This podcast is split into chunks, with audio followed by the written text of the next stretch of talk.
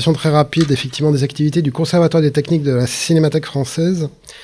Ce conservatoire a été créé euh, en 2007, le Conservatoire des techniques, mais euh, il euh, gère les collections, des collections très anciennes, donc qui appartiennent d'abord à la Cinémathèque française, qui ont été euh, rassemblées euh, depuis quasiment les débuts du cinéma.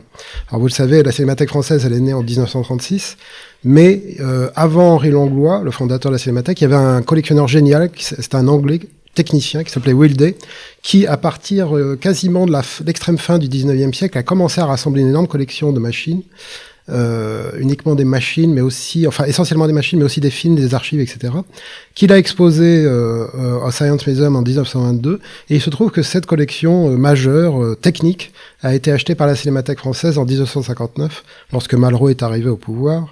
Donc cette collection, ça marque, le, ça, ça, constitue le noyau dur des collections techniques de la Cinémathèque française, née en 1936. Henri Langlois, qui était donc le fondateur de notre maison, est un personnage tout à fait passionné par euh, tous les sujets, tous les pays, toutes les cinématographies du monde entier. Euh, et c'est un collectionneur, euh, même s'il s'en défendait, boulimique. Et en fait, il a au, tout départ, en 1936, il n'avait pas trop envie de s'intéresser aux machines parce que il y avait à Paris notamment euh, le Conservatoire national des arts métiers qui avait déjà créé une section cinéma dans les années 20. Donc il se disait étant donné le manque de moyens à l'époque, on ne va pas finalement se consacrer à la collecte aussi de ces appareils. Mais il a changé radicalement d'avis euh, euh, deux ans après la fondation de la maison, en 1938, puisque la veuve de Georges Méliès a donné deux appareils absolument euh, fondamentaux, mythiques, deux pièces uniques. D'une part la caméra que vous voyez à gauche, d'autre part le projecteur de Georges Méliès, deux appareils conçus entre 1896 et 1897, deux appareils qui sont évidemment toujours dans nos collections et qui constituent évidemment deux joyaux absolument extraordinaires. Alors on pourrait faire conférence de cinq jours hein, sur euh, chacun de ces appareils, mais on va aller vite aujourd'hui.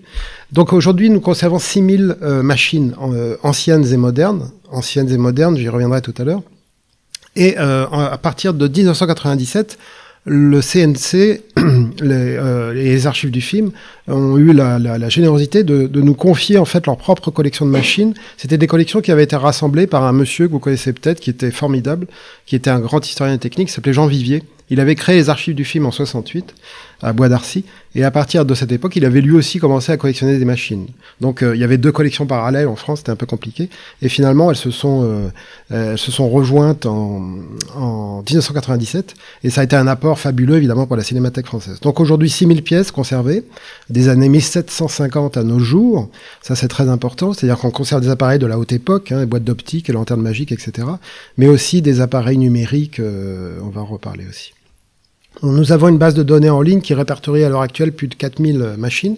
Donc vous pouvez évidemment euh, euh, la consulter. Elle est un peu euh, ancienne déjà. Elle a besoin, elle va bouger, elle va changer bientôt puisqu'on va changer de plateforme. On va avoir une plateforme qui va gérer toutes nos collections films et non films bientôt et aussi celle du CNC et aussi celle de Cinémathèque en province. Donc le Conservatoire des techniques, il a plusieurs buts euh, qu'il poursuit donc plus particulièrement depuis euh, euh, sa fondation concrète en 2007. D'abord, bah, transmettre le savoir autour de l'histoire des techniques. C'est vraiment une, très important pour nous. Donc on organise une fois par mois à la Cinémathèque française une conférence dédiée à l'histoire des techniques. Donc on invite des historiens, des techniciens, des réalisateurs euh, pour nous parler de, euh, de, leur métier, pour parler de sujets parfois pointus. Donc on a eu des moments mémorables, hein. on a eu euh, Rob Legato, Garrett Brown, Walter Murch, Caleb Deschanel, Willy Currant, que vous voyez ici, qui avait fait une énorme euh, installation sur la machinerie, c'était absolument fabuleux. Donc on continue ces activités, hein, encore une fois par mois, encore une, une, fois par mois à la Cinémathèque française pour transmettre toutes ces informations. On publie aussi beaucoup euh, sur l'histoire des techniques, soit en aidant les chercheurs, euh, soit en publiant nous-mêmes des études plus ou moins pointues euh, sur des sujets liés à l'histoire des techniques du cinéma. Donc, par exemple, un livre sur Alice Guy, puis le chronophone Gaumont, et puis récemment, il y a ça date déjà quelques années, un livre qui était dédié uniquement à l'histoire de la technique du cinéma. Donc, euh, euh, dans nos réserves, dont je vais reparler aussi tout à l'heure, on reçoit des personnalités, des techniciens, des réalisateurs. On a eu la visite de George Lucas, de William Friedkin, de Caleb Deschanel encore. Euh, beaucoup de gens qui était assez impressionné en fait par les collections de la Cinémathèque. Pourquoi? Parce que aux États-Unis, il n'y a pas forcément l'équivalent. Si vous allez, euh, si vous visitez, si vous avez la chance de visiter les collections de l'Académie, par exemple à Los Angeles, vous verrez qu'elles sont, au point de vue technique, au point de vue de l'histoire des techniques, beaucoup moins riches que celles de la Cinémathèque. Malgré tout, les Américains évidemment conservent des, euh, des, des, des, des fonds très précieux, notamment à Rochester où il y a un très joli musée, un très important musée de la photo et du cinéma. Alors, comme je vous l'ai dit tout à l'heure, euh, nous, possédons des objets très anciens, hein, du, de l'ancien régime, notamment donc des boîtes d'optique, euh, tout ce qu'on appelle aujourd'hui, euh, un terme que j'aime pas beaucoup, mais le pré-cinéma, c'est-à-dire avant le cinéma. Donc là, c'est un vaste sujet qui passionnait Henri Langlois. Donc et, et, Will Day aussi, ce personnage dont je vous ai parlé dès le début. Donc ils se sont attachés à collecter ces appareils très précieux, très fragiles, en bois, qui permettent la vision en perspective, la vision en relief déjà, ou bien la projection lumineuse. On a une énorme quantité de, de, lanternes magiques. C'est un appareil qui a été inventé au XVIIe siècle et qui a perduré euh, euh, jusqu'à l'invention du cinéma, disons, pour résumer, et qui a une énorme importance sur l'évolution, sur la naissance du langage cinématographique, parce que les plaques qui étaient, les plaques de verre peintes à la main qui étaient projetées par ces appareils euh, permettaient déjà des premiers effets de montage, de récit, d'ellipse, etc. Donc on a une énorme collection, dont une petite partie aussi est disponible en ligne.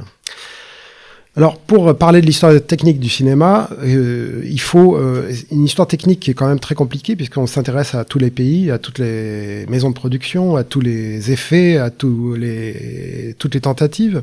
On, collecte donc d'une façon euh, systématique beaucoup de documents on a une très belle documentation aujourd'hui, et notamment les modes d'emploi. Alors les modes d'emploi, c'est très important. Pourquoi? Parce que euh, la plupart du temps, ils ont échappé au dépôt légal de la Bibliothèque nationale. Donc ils sont absolument euh, parfois introuvables. Euh, donc on essaye de les, de les collecter systématiquement. Ils sont très précieux évidemment pour renseigner l'histoire de l'appareil, pour expliquer la façon dont il fonctionne. On garde aussi beaucoup d'archives techniques au, conservatoire au conservatoire, notamment donc des plans euh, techniques issues de grandes entreprises. On a le fonds Aton, euh, les, plans Aton, on a les fonds de la société Éclair, qui est très important. On a le fonds de la, historique de la CST, qui est passionnant. on a un énorme fonds de brevets d'invention, euh, de, des origines jusqu'aux années 50, 60. Et puis les archives de, tous les techniciens qui, ont la, la, gentillesse de nous confier euh, leur documentation. On garde aussi des revues, des ouvrages, des catalogues, des, comme je vous l'ai expliqué, avec euh, une bibliothèque très intéressante sur toutes ces tentatives, donc sur toutes, sur toutes, qui, qui suit vraiment l'évolution euh, de la prise de vue, de la projection, du matériel de laboratoire, etc. On garde aussi des photographies anciennes avec des choses tout à fait intéressantes. Ces photos, elles sont fabuleuses parce que elles nous permettent vraiment d'expliquer, de, renseigner les dispositifs, notamment sur les débuts du son euh, ou sur euh, la pratique du cinéma amateur, etc. On assure aussi une sorte de veille technologique, c'est-à-dire que tous les documents récents nous intéressent énormément parce que, comme vous le savez euh, mieux que moi, l'obsolescence le, du, du, numérique est quand même assez extraordinaire. C'est-à-dire qu'il y a beaucoup d'appareils qui sortent euh, au fur et à mesure parce que la, la, la, technologie va très très vite. Et donc on essaye effectivement de suivre cette évolution euh, de tous les fabricants, de tous les procédés en ce qui concerne le numérique. Alors voici quelques pièces euh, fondamentales de nos collections. Je vous en ai déjà présenté tout à l'heure, hein, Méliès notamment, les boîtes d'optique, les lanternes magiques, etc. On possède le kinétoscope Edison qui est à droite mais qui a une particularité. Notre exemplaire, euh, en fait, s'appelle un kinétophone. Pourquoi? Parce que Edison y a placé à l'intérieur un phonographe en 1895. Euh, et, et, donc, on visionnait des films 35 mm à l'intérieur de cette machine avec du son relativement synchronisé. Donc, c'est un appareil absolument rarissime. Il y en a à peu près quatre à travers le monde une pièce majeure de nos collections. Et à gauche, vous avez le premier projecteur Edison, qui est une, euh, une sorte d'aberration euh, technique qu'on aime beaucoup étudier. C'est-à-dire qu'il a sorti le dispositif du kinétoscope pour pouvoir le projeter, mais je vous laisse imaginer combien de temps il faut pour changer la pellicule, puisqu'elle fonctionne en boucle en fait. On a un fond très important sur les frères Lumière, naturellement, avec euh, bah, tous leurs caméras. On a cinq cinématographes Lumière, on a l'Equinora, on a le Photorama, on a le Cinematolab, qui est un appareil extraordinaire, euh, très très moderne des années 1900. Et puis cette caméra au centre, en haut, qui est une caméra 75 mm. On a aussi le projecteur. Ils ont, ils ont fait ça en 1900 pour, euh, pour essayer de, de, de, de, faire un effet widescreen dès cette époque. Et donc c'est une caméra, on on en connaît que deux exemplaires. Et l'autre exemplaire n'est pas à l'Institut Lumière, c'est pour vous dire la rareté. Voici le premier projecteur euh, qui est fonctionnant en Angleterre, Robert William Paul 1896, une pièce aussi euh, absolument fondamentale. Un seul exemplaire connu. La pellicule tombe dans un sac. Euh, donc après la projection, il faut tout rembobiner. On a beaucoup de matériel autour du son, l'avènement du son, les, le Vitaphone dans les années 19, à la fin des années 1920, avec cet énorme haut-parleur aussi qui est extrêmement rare, qui est était fabriqué par euh, la Western Electric. Donc il faut imaginer que dans certaines grandes salles aux États-Unis, il y avait parfois 20 ou 30 haut-parleurs de ce type cachés derrière l'écran. Or, euh, ces haut-parleurs, en fait, aujourd'hui, ont été euh, sont vraiment impossibles à trouver parce qu'ils ont tous été détruits. C'est extrêmement volumineux et ils sont absolument introuvables. Cet exemplaire-là, c'est le seul exemplaire connu en Europe à l'heure actuelle. On conserve évidemment le, euh, les caméras Mitchell, par exemple. Alors, en fait, ce que nous poursuivons, ce que nous essayons de poursuivre, c'est euh, la collecte, c'est d'essayer de constituer euh, un corpus de tous les fabricants, un corpus qui soit complet de tous les fabricants. Donc Mitchell, par exemple, on essaie d'avoir toute leur production. On a la caméra Technicolor, qui est un pur chef-d'œuvre technique aussi, qui est très rare parce qu'elle a été faite à très peu d'exemplaires, 28 machines hein, uniquement fabriquées. C'est un exemplaire absolument parfait. Euh, le cinérama aussi que qu'on a eu récemment et qu'on est en train de restaurer. Euh, on a aussi le lecteur son. Vous vous souvenez, le cinérama, cinérama c'est trois projections 35 en même temps sur un écran courbe, enfin un écran à bandelette. Les projecteurs Tadao, on en parlait tout à l'heure, voilà, qui ont longtemps équipé les, la cabine de la Cinémathèque française au Palais de Chaillot. Euh, deux, deux, machines absolument fabuleuses, bon, qui pèsent quand même 800 kilos pièce hein, chaque. Donc il faut faut tout démonter en fait quand on nous les offre. Voilà, on a évidemment un énorme fond sur le cinéma d'amateur, comme vous pouvez l'imaginer. Alors, je vous parlais tout à l'heure du fond éclair. Voici par exemple un dessin technique issu du fond éclair, et puis le fameux Caméflex, alors, ce qui nous permet vraiment d'illustrer le fonctionnement euh, intérieur de la machine. Euh, ces plans sont vraiment très très utiles.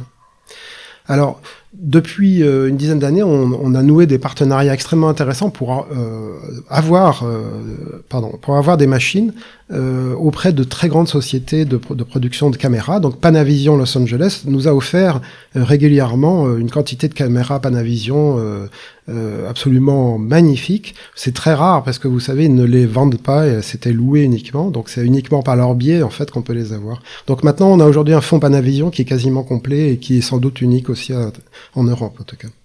Harry aussi à Munich nous a accompagnés, euh, nous a donné quasiment toute la gamme des, caméras Harry 35, euh, 16 et aussi numériques.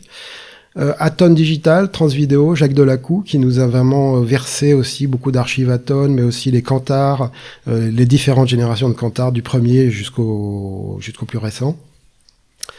Alors, on a aussi des, partenariats très intéressants avec les loueurs, qui sont très généreux, surtout TSF, qui, qui, nous réserve toujours des machines tout à fait intéressantes pour augmenter nos fonds.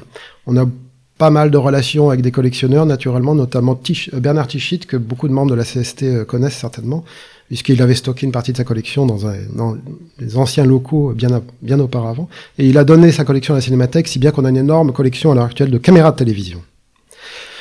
On reçoit, on, nous donne encore beaucoup et c'est merveilleux. Et je voudrais vous donner l'exemple de ce cinématographe lumière, qui est quand même un appareil un peu mythique, qui nous a été envoyé par la poste dans un paquet euh, pour les produits biofloral euh, voilà. Alors quand j'ai reçu le paquet, j'étais étonné qui c'est qui m'envoie du biofloral. Et en ouvrant, donc j'ai sorti un cinématographe lumière. Il est arrivé par la poste. Hein, enfin, quand on connaît la valeur de cette machine, c'était quand même une belle surprise.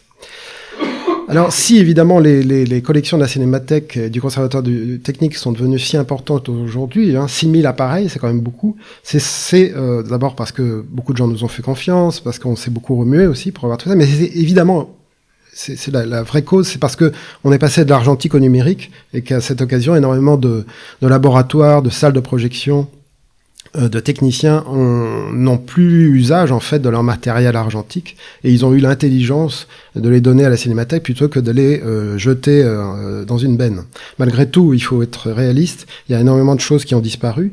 On a récupéré certes énormément dans la mesure du possible, mais il y a eu quand même une sorte de, de, de, de, grand carnage à partir des à la fin des années 90 2000. Il y a énormément de choses qui ont disparu et qu'on n'a pas pu, qu'on n'a même pas su en fait euh, récupérer. Donc le, Conservatoire des techniques aussi fait des expositions régulières. La machine cinéma était entièrement consacrée à la technique en 2016. voilà une photo de l'exposition. Ça, se plaçait à la Cinémathèque, hein, rue de Bercy. Et aujourd'hui, euh, et depuis euh, peu, en fait, depuis moins d'un an, nous avons euh, déménagé nos collections dans des nouvelles réserves qui sont près d'Orly. Avant, nous étions en plein Paris, mais les loyers étaient d'une part monstrueux, et puis par ailleurs, nous étions menacés par la crue euh, décennale. Donc, on a décidé de déménager dans des nouvelles réserves euh, parfaitement aux normes, bien sécurisées, dans laquelle la collection vraiment cette fois peut s'étaler. on essaie de classer les appareils notamment par marque, etc. Donc, vous avez la possibilité, si vous en avez le courage et l'envie, naturellement, de pouvoir visiter maintenant ces collections. elles sont beaucoup plus agréables à visiter qu'avant. Eh ben c'est tout, voilà, je suis dans les temps et je vous en remercie.